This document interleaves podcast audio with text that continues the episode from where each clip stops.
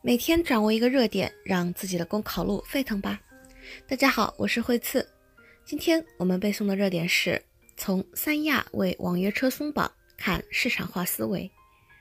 时隔一年后，海南三亚市修订了网约车实施细则，取消了网约车驾驶员户籍限制，增加了每辆网约车对接平台的数量。这一变化表明，三亚市政府改变了传统的管制思维。代之以市场化思维考量现实问题。网约车细则的门槛过高，造成合法网约车数量太少，大部分网约车均处于违法经营状态。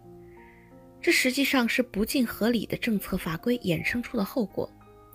由于大量网约车属于黑车，破坏了细则的严肃性，对细则的执行造成不利影响。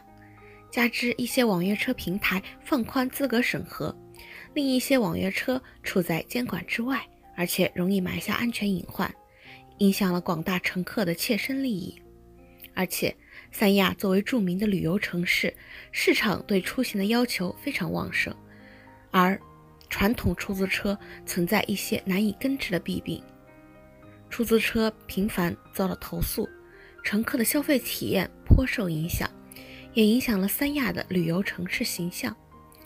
实际上，网约车与出租车并非完全对立的关系，二者本身各有优势，可以形成互补之势，共同为市民提供交通出行服务。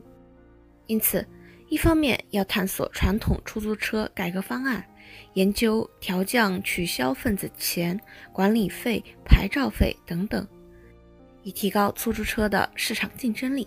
另一方面，要结合当地实际情况，适时给网约车松绑，通过合理公平的竞争规则，以充分的市场竞争倒逼企业优化服务，从而为消费者提供更好的出行体验。